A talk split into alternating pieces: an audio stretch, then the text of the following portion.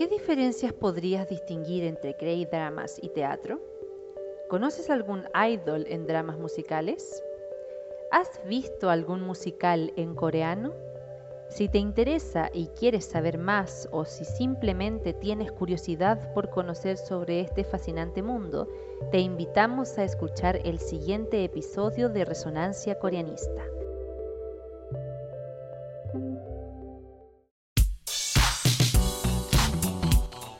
안녕하세요 여러분. 우리는 레소난스 코리아니스타의 새로운 지혜자 하비라와 소피아입니다.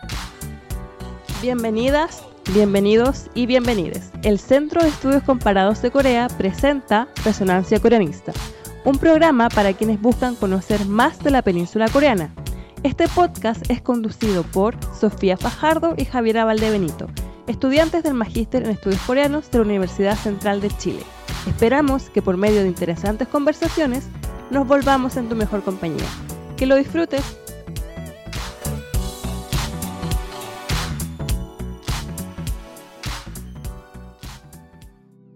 Bueno, en el episodio de hoy vamos a hablar sobre un tema del que a comparación de Sophie no sé mucho realmente, pero que me interesa bastante, el teatro y los musicales. Y así como hablamos de temas que a mí me interesan porque están en mi campo de expertise, como lo es la traducción, hoy vamos a hablar de un tema que es el campo de expertise de Sophie, que es la actuación. Por lo que haremos un recorrido histórico por el teatro coreano y luego daremos paso a los musicales. Así que comenzando con este episodio, Sophie, ¿me podrías hablar un poco de la historia del teatro musical en Corea? Gracias Javi. Claro, aunque es un poco difícil abordar toda la historia del teatro coreano que podría acompañar a la misma historia de la región, trataremos de compartir los principales momentos de su desarrollo.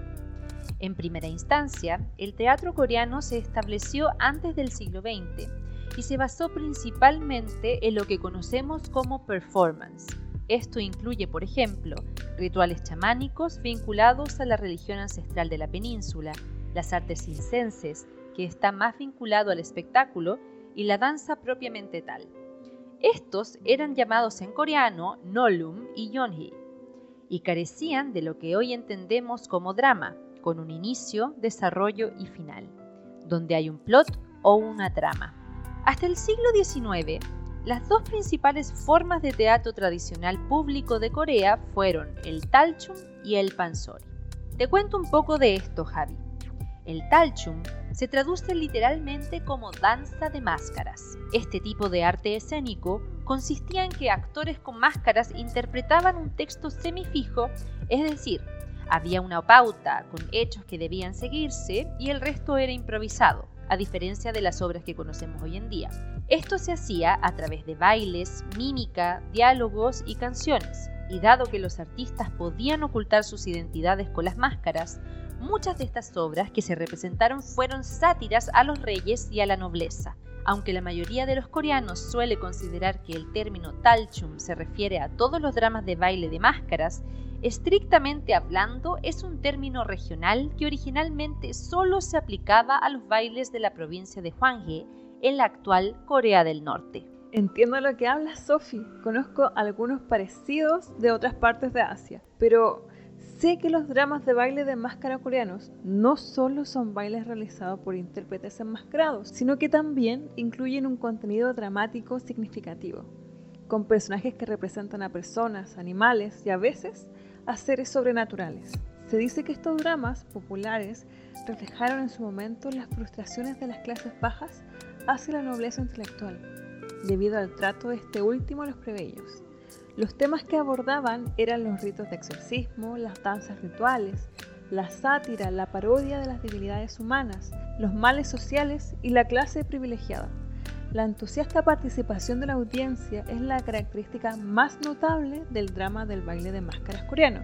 De hecho, había poca distinción entre los actores y el público hacia el final de la actuación, porque se unían todos en un enérgico baile. Además de esto, se desarrolló un arte muy característico de Corea del Sur, el denominado pansori. Sophie, ¿en qué consiste el pansori? Javi, esa es la segunda forma de arte escénico tradicional de Corea, el cual fue y es reconocido y conservado hasta el día de hoy. En este teatro hay un actor central que a través del diálogo y la canción recorre toda la historia mientras otro actor agrega ritmo y humor a la historia golpeando un tambor y poniendo sonidos verbales denominados twinse. El término pansori se deriva de las palabras coreanas pan y sori. Esta última significa sonido sin embargo, pan tiene múltiples significados y los estudiosos del tema aún no están de acuerdo sobre cuál fue la palabra exacta cuando se acuñó el término. Un significado es una situación en la que se reúnen muchas personas, pero otro significado es una canción compuesta de diferentes tonos. El contenido dramático del drama cambia según varios ritmos basados en la melodía de la música local de Corea. Además de esto, a fines del siglo XX, el melancólico estilo occidental del pansori superó al vigoroso estilo oriental del mismo, y pansori comenzó a llamarse el sonido del Han. Todas las epopeyas pansori tradicionales tienen un final feliz, pero el pansori contemporáneo se centra en las pruebas y tribulaciones de los personajes por lo general sin llegar al final feliz debido a la popularidad contemporánea de las representaciones de piezas o escenas de duración más corta. En sus orígenes, el pansori fue una forma de entretenimiento folclórico para las clases bajas, pero posteriormente fue adoptado por la élite coreana durante el siglo XIX.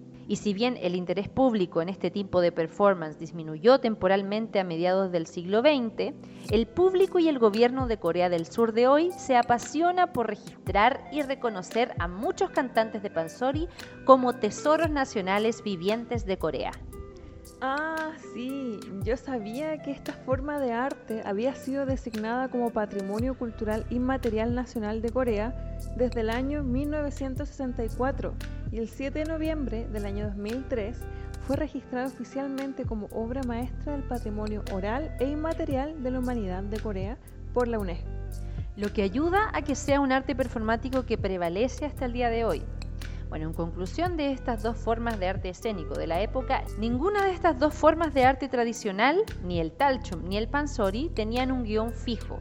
Se transmitían oralmente de generación en generación. Bueno, entrando ya en la modernidad, cuando los países extranjeros tuvieron más presencia en la península coreana a finales del siglo XIX, el primer teatro moderno Hyeopulsa se construyó en el año 1902 y las nuevas obras comenzaron a aparecer. Nuevas obras era el término que los actores coreanos usaban para el drama occidental en ese momento.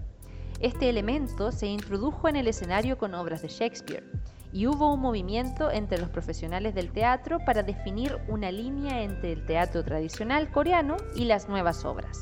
Además de esto, al explicar los dramas coreanos modernos, es necesario hablar primero sobre el establecimiento del teatro como arte consolidado en la península coreana. Como tal, se estableció por primera vez en el año 1902 como Hyopulsa, la compañía de teatro imperial, que se estableció para celebrar el aniversario número 40 de la ascensión del emperador Goyong. Hyopulsa, encabezada por el artista Kim Chang-hwan, formó una organización exclusiva con 170 personas de todo el país, incluidos los mejores maestros, cantantes y bailarines. Esta compañía, después de una serie de cambios, reabrió sus actividades dentro de un teatro de alquiler privado llamado Wong Haksa en julio del año 1908. El templo de Wong Haksa fue el lugar de nacimiento del movimiento Changwook y sirvió como un importante teatro durante más de dos años.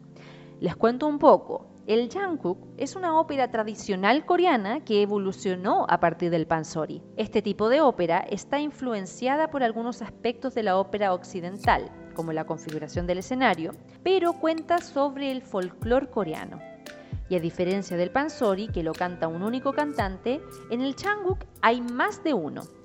Este nuevo movimiento se representó por primera vez en 1903 en Gyeongpulsa, el primer teatro con elementos occidentales de Corea.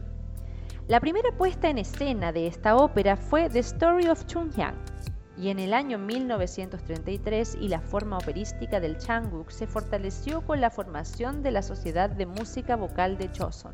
Avanzando la línea temporal, llegamos a la ocupación japonesa. Durante esa época, el drama de neoficción sentimental, que consistía en las tragedias del momento y que son una antesala del melodrama, se ganó fácilmente al público porque la gente del teatro tradujo y adaptó obras japonesas al estilo coreano y las puso en escena.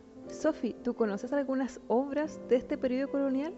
Hay algunas que pudimos encontrar, como se puede ver en los títulos de obras como Yanganmon o Bulnyogi o Sangwokru. La tragedia doméstica se fue convirtiendo en la corriente principal y la traducción de las obras japonesas era abundante. Pero temáticas como conflicto matrimonial y amor vulgar fueron extremadamente dañinos para la conciencia de la época y la conciencia cívica del público. En otras palabras, no era más que transmitir a Corea las lágrimas que los japoneses derramaron en el pasado bajo condiciones feudales.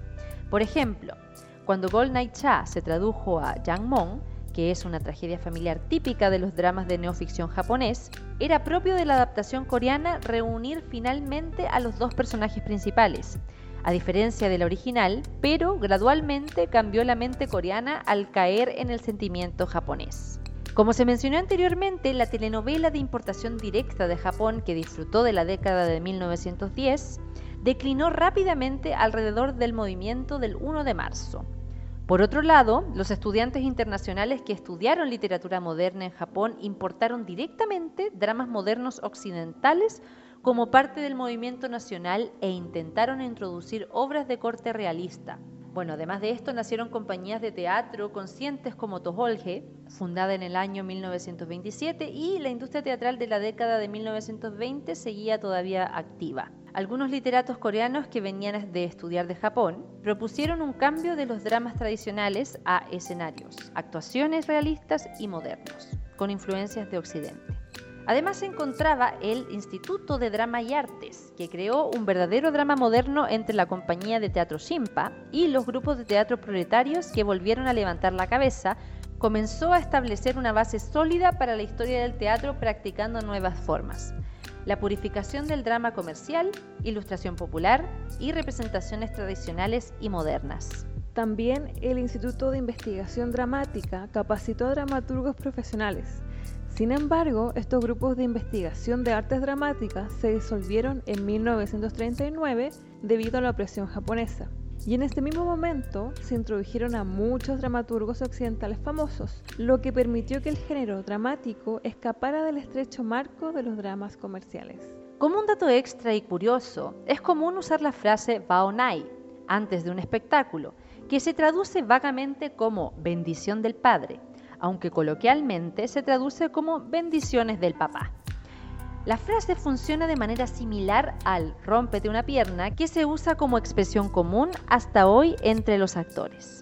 Bueno, llegando ya al momento de la línea de tiempo más cercana a nosotros, el teatro coreano contemporáneo tiene tres direcciones principales, literalmente. En primer lugar están los teatros financiados por el gobierno, como el Teatro Nacional de Corea y el Centro de Artes Escénicas de Seúl donde el repertorio principal consiste en teatro tradicional coreano y clásicos como Shakespeare y Chekhov. Sophie, ¿podrías continuar con las otras direcciones? Claro, la segunda dirección ocurre en Dehakro, el llamado Broadway de Seúl. La mayor parte del teatro que tiene lugar en Dehakro es independiente y experimental. La última dirección es la del teatro más popular. Muchas empresas corporativas han construido grandes espacios teatrales en Seúl que se utilizan principalmente para presentar grandes musicales y traducciones de los clásicos de Broadway. Pero mientras que estas tres categorías pueden dar una idea sobre el teatro contemporáneo coreano, también hay que tener en cuenta que las tres a menudo se entremezclan, por lo que a veces encuentras teatro experimental en un teatro corporativo y uno de tipo musical de Broadway en The Hackro. El teatro coreano se ha extendido por todo el mundo y está adquiriendo prominencia en otros países como Australia, Estados Unidos e Inglaterra y a menudo los temas incluyen versiones actualizadas y revisadas de obras tradicionales coreanas mezcladas con el melodrama. Volviendo al tema de los barrios de teatro, sobre el barrio de Hakro, la verdad se me hace súper interesante. No conozco nada así en Temuco, de donde soy, como un barrio dedicado directamente al teatro. Y por lo que sé, en Santiago, más que barrios, hay teatros dispersos, como en las comunas de Santiago Centro y Providencia. Pero, Sophie, yo desconociendo del tema y además que me pareció muy interesante lo del teatro experimental, ¿me puedes contar más sobre qué es el teatro experimental y cómo se practica ese teatro en Corea en comparación a Chile? Sí, mira, el teatro experimental siempre se enmarca en el teatro contemporáneo. Es el teatro que se hace hoy, principalmente por gente joven, a diferencia del teatro con conceptos puramente tradicionales o modernos y que comprenden patrimonios culturales y humanos. La verdad es que en Corea se vive parecido en Chile en la vida del actor, o sea, la verdad siempre es difícil desarrollarse como artista en cualquier país que no sea de índole europea. Pero en Corea me da la impresión de que hay más recursos y que la vida cultural se da de otras maneras, otras dinámicas. Por ejemplo, a través del barrio de Hakro como mencionábamos anteriormente. Este barrio comenzó a ser reconocido como la calle de la cultura y las artes después de la reubicación de la Universidad Nacional de Seúl en el año 1975 y la imagen actual de De Hakro como calle de la cultura y las artes fue creada por instituciones culturales y teatros públicos. Y los teatros pequeños también juegan un papel crucial en el mundo teatral coreano, ya que es donde se desarrolla y se experimenta el teatro moderno. Además, el área ha atraído una serie de importantes festivales con su infraestructura artística y cultural. Por lo tanto, mirar su historia es como abordar la historia del teatro coreano moderno en sí. En este distrito se encuentran organizaciones culturales como la Fundación Artística y Cultural de Corea, la Fundación para la Cultura y las Artes de Corea, la Galería de Arte Dong-sung, el Salón de Arte, el Teatro Bluebird de Samto, el Teatro de Hakro, el Pequeño Teatro de Marronier y el Gran Teatro del Salón Literario. De Hakro tiene teatros de todos los tamaños y uno de los más grandes sería el teatro de 600 butacas en el Arco Arts Theatre, que a su vez alberga un espacio más pequeño de 150 asientos. Además de esto, hay más de 30 pequeños teatros independientes que presentan de todo, desde musicales populares hasta el contenido más experimental. Sophie, entrando en un tema que sé que te gusta mucho y del que me has comentado, ¿me podrías decir qué tipos de musicales son los más populares en Corea del Sur? Y si son en su mayoría basados en historias folclóricas coreanas o más occidentales. Mira, lo que yo he averiguado es que entre los más populares existe uno que se llama Line One, que es el musical de mayor duración en Corea porque lleva en ejecución continua alrededor de 15 años. Este musical de rock adapta el original, que es en alemán, para contar la historia de una mujer de etnia coreana que proviene de China. Y los personajes son inusuales, maravillosos y a veces son engañosos. Estos se conocen en la línea 1 del metro de Seúl. Pero otro espectáculo divertido que existe es al aire libre en The Hackro y se llama The Drawing Show, que es una obra de arte, de performance sobre el proceso de creación del arte, en el que obras de arte famosas se recrean frenéticamente en el escenario mostrando el proceso artístico, el proceso creativo como algo que se descarrila peligrosamente con alivio cómico por supuesto y es algo familiar, es una diversión tanto para niños como para adultos. Bueno, entre ellos hay muchísimos más, pero lo que me parece más interesante es que exista actualmente un híbrido cultural en la realización de obras de teatro, porque por un lado tenemos el Pansori, que es un drama cantado, que ya es un patrimonio de la UNESCO, pero por el otro lado tenemos el ejemplo que, bueno, no había nombrado antes, el primer musical moderno del país, que tiene su nombre en coreano, llamado Sal Chaki Opsoye, realizado por la primera compañía musical G Green Band, la cual es una actuación basada en el cuento popular clásico Baby Young, que presenta la historia de amor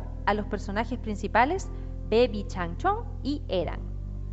Esta se desarrolló con estilos musicales occidentales y la coreografía está en base a la técnica del ballet. Se armonizaron formas musicales modernas con contenido coreano y música folclórica occidental.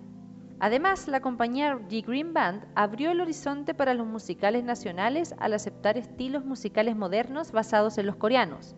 Pero lo que sí fue único es que desarrollaron el método de canto G Green, en lugar de la vocalización existente del bel canto para una entrega precisa de las letras como si cantaran hablando, esto se ve mucho en los musicales, si ustedes se fijan, los cantantes están constantemente emitiendo un sonido, pero están entregando líneas, están entregando diálogos.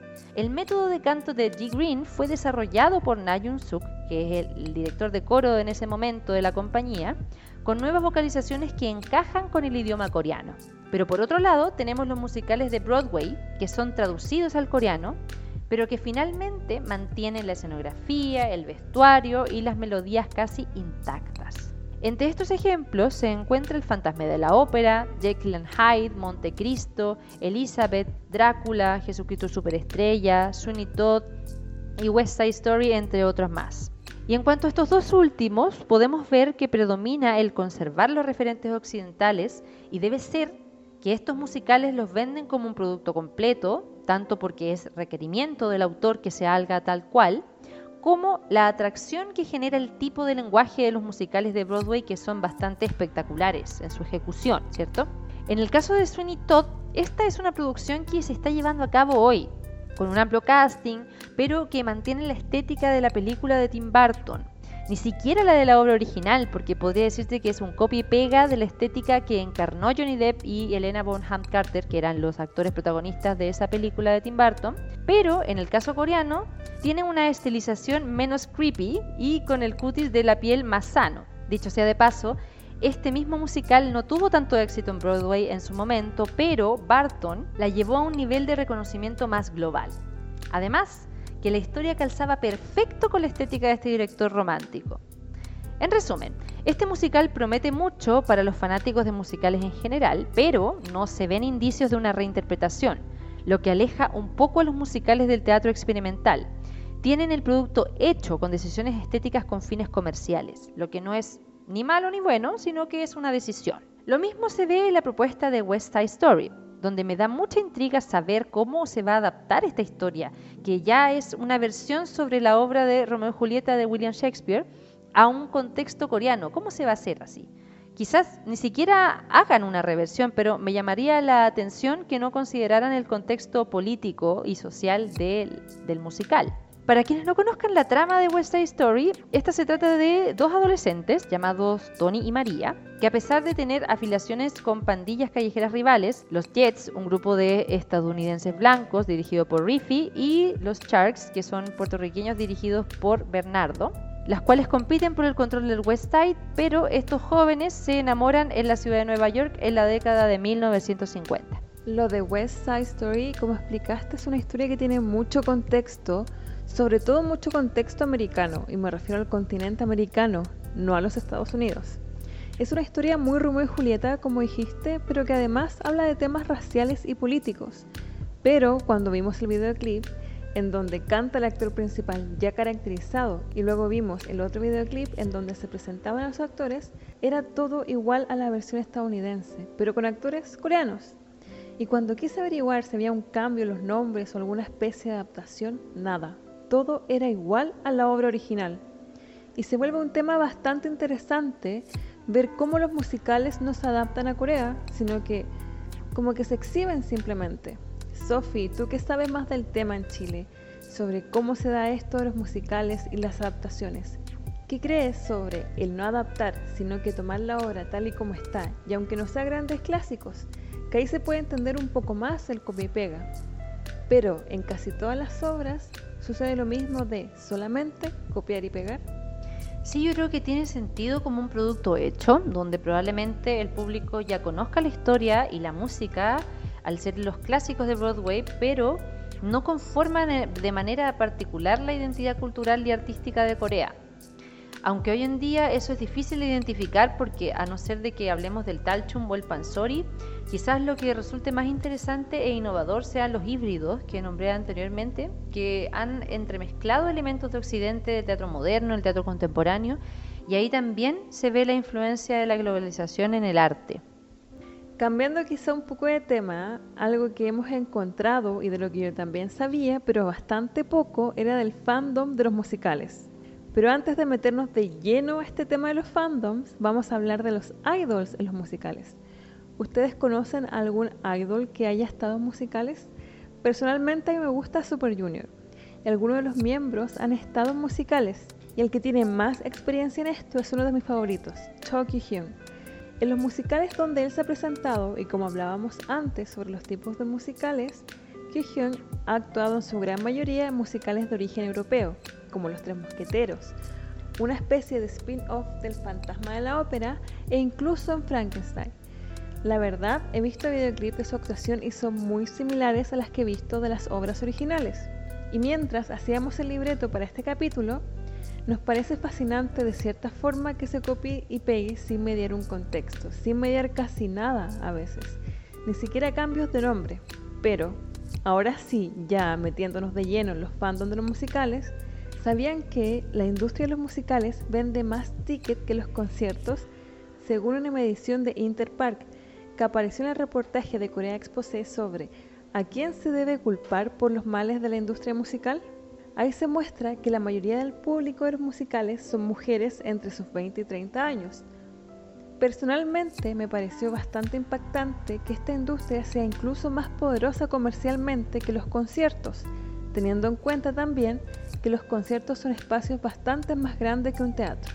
Pero ahí también se puede ver lo desarrollada y potenciada que está la industria del entretenimiento en general, no solamente del K-pop y K-drama, sino también del teatro. Uno de los temas que de cierta forma me sorprendió y no de muy grata manera fue la cultura fandom de los musicales. Me tocó leer sobre historias de productores que ni siquiera quisieron dar su nombre por las probables represalias que puedan tener al hablar sobre la cantidad de poder que tienen los fans de estos musicales. Ahora, sin decir explícitamente qué actor era o qué escándalo fue, voy a dar un ejemplo de lo que puede hacer el fandom de los musicales. Un actor al que le vamos a poner Lee le dio me gusta a una foto en Instagram de un famoso, pongámosle Kim, que tuvo escándalos por hacer comentarios misóginos. Una persona que pertenecía al fandom de los musicales se dio cuenta de ello y subió un pantallazo del me gusta del actor a un foro de musicales. No tardó ni un par de horas para que esto, por decirlo de alguna manera, explotara. Se mandaron cartas, correos, quejas a la productora para que se sacara al actor, lo que al final sucedió. Y aún así, el actor, antes de que lo sacaran oficialmente del musical, tuvo que pedir disculpas por su insensato comportamiento.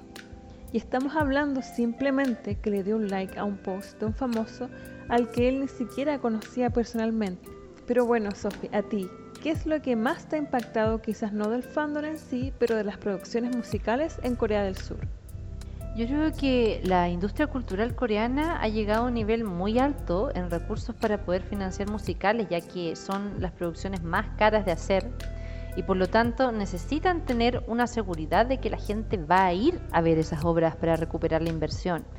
Y eso ocurre como si fuese un concierto de K-pop, con las mismas características de sus fans, a veces como estaba mencionando. Y sin duda, lo deseable sería que cada país pudiese explotar su riqueza cultural de la manera más particular posible y que se distinguiera del resto. Pero actualmente esa barrera se transforma más en un híbrido que me parece muy interesante cuando me siento a ver un musical coreano. Porque puede que se vea copiado, pero el virtuosismo con el que se ejecuta es propio de cada artista y hacerlo no es tarea simple tampoco. Antes de continuar, el Magíster en Estudios Coreanos de la Universidad Central ofrece una beca de arancel a estudiantes y profesionales chilenos y extranjeros de todas las disciplinas. Este beneficio, financiado por el Korean Studies Promotion Service del Ministerio de Educación de Corea y por la Academy of Korean Studies, el Magíster en Estudios Coreanos es un programa multidisciplinar y articulado único en América Latina, que permite a las y los estudiantes adquirir conocimientos profundos de Corea y sus distintos aspectos históricos, sociales, económicos, políticos y culturales, además de entregar herramientas comunicacionales en el idioma coreano. El proceso de postulación es hasta el 19 de diciembre de 2022 hasta las 9 de la mañana hora chilena y quienes resulten seleccionados serán notificados el 3 de enero del año 2023. Para mayor información, ingresa a la página web postgradocen.cl en la sección Magíster en Estudios Coreanos, en el apartado de matrícula y arancel, donde pueden encontrar toda la información.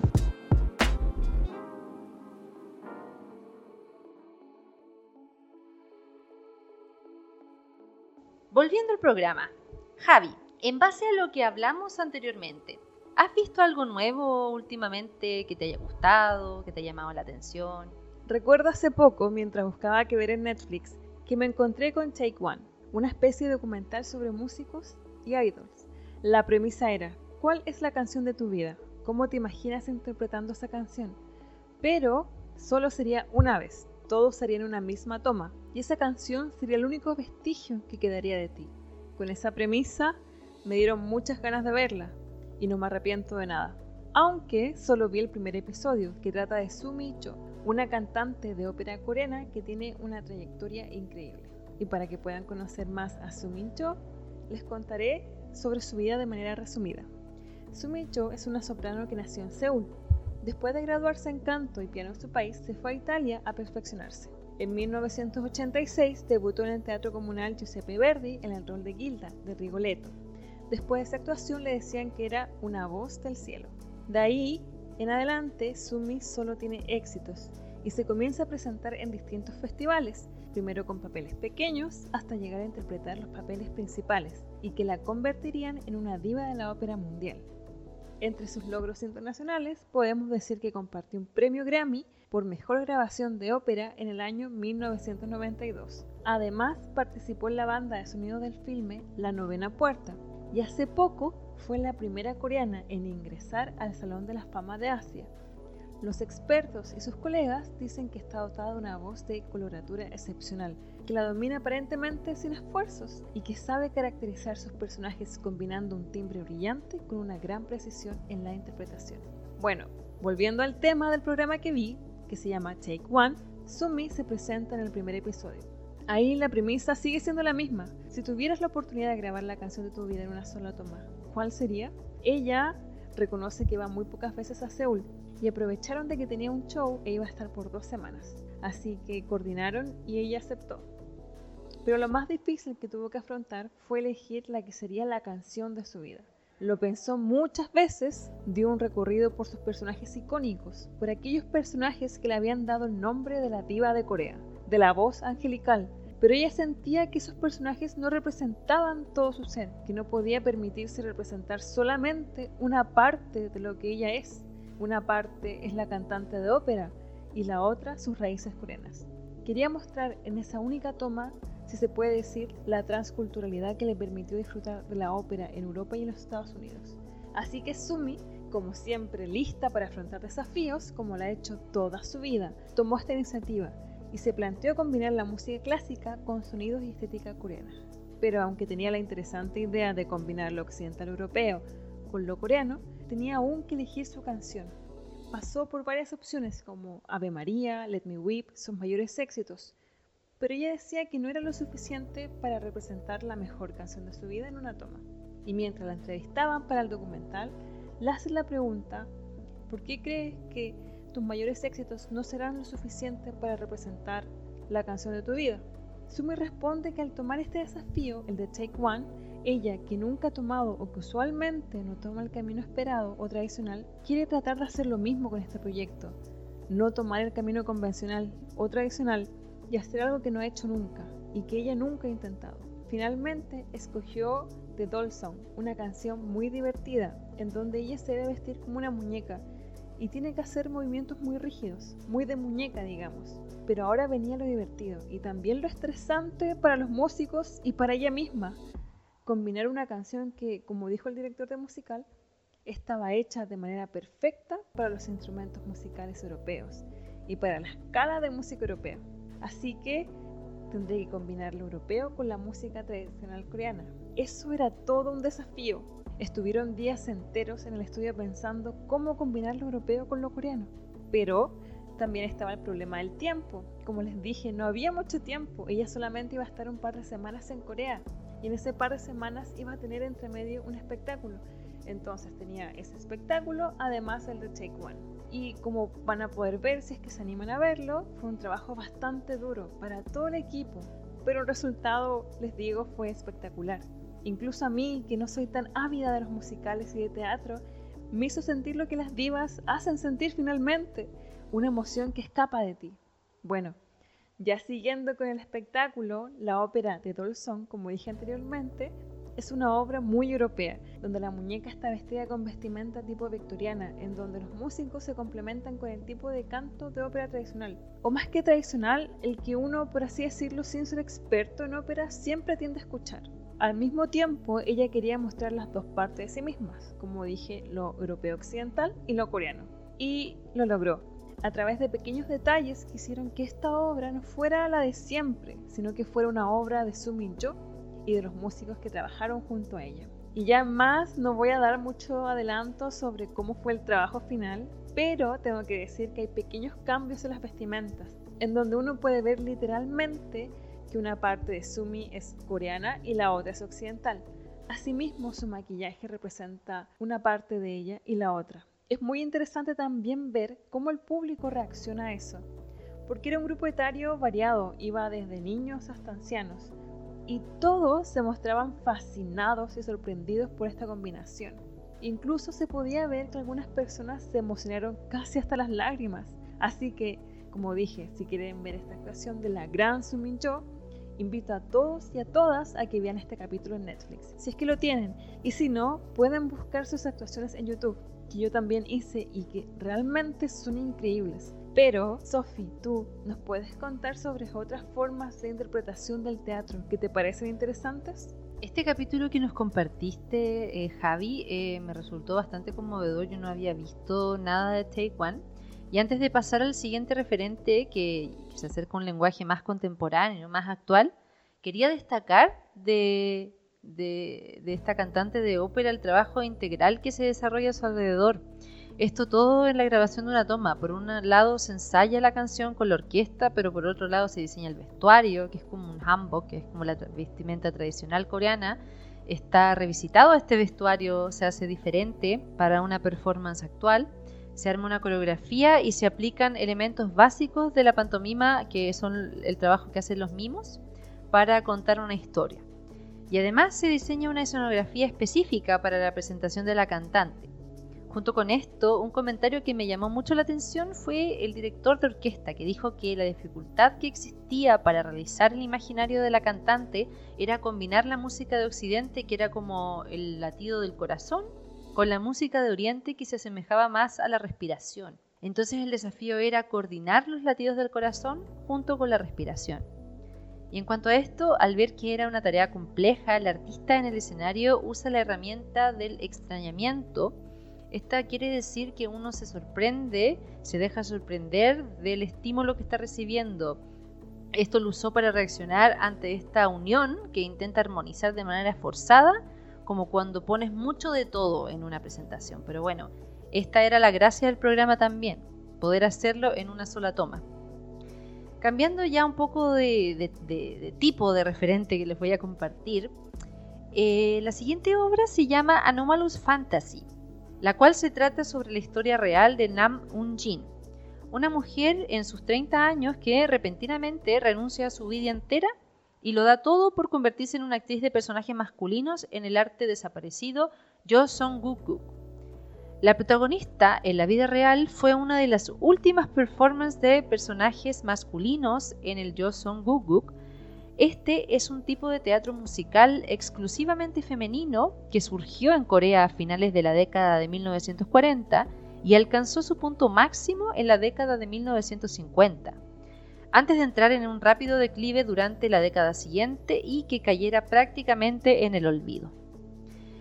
Por una parte, la directora Siren Un-jung ha pasado más de 10 años investigando y trabajando en un proyecto que involucra una comunidad de audiencias e intérpretes que vivieron la época dorada de Joseon-guk y explorando cómo este acto de mujeres retratando hombres en el escenario está interrelacionado con la política y la historia del país. Y en palabras de la misma artista, ella dice lo siguiente: Traté de imaginar un momento en que la narración de la miseria y la angustia de un solo intérprete que debe aceptar, junto a esta actuación que se desvanece, el hecho de que su propia existencia también desaparecerá. Se transforma en el éxtasis dionisíaco que es el teatro y colaborar con el coro amateur masculino G-Voice me dio cuenta de esta visión y me permitió intentar la técnica de la anomalía de la alegría que se descubre al estar uno frente al otro. Algo que creo que son tres elementos potentes en este trabajo es el cruce del punto de vista de la dirección, el significado inmaterial de la actriz y el coro musical.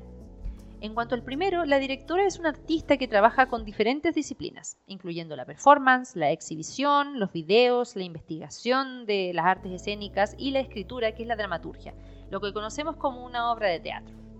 Y a través de su trabajo, ella intenta expandir el lenguaje del arte feminista y está interesada en momentos políticos e históricos cuando el mundo personal interfiere en esto. Por otro lado, tenemos a la actriz Un Jin Nam, que es un patrimonio cultural intangible de Seúl, ya que es sucesora del arte del pansori. Y por último, la obra cuenta con la participación de G-Voice, que es prácticamente el único coro abiertamente gay de Corea del Sur. Y son aproximadamente 30 miembros. Actualmente tienen un documental llamado The Weekend, por si lo quieren ver.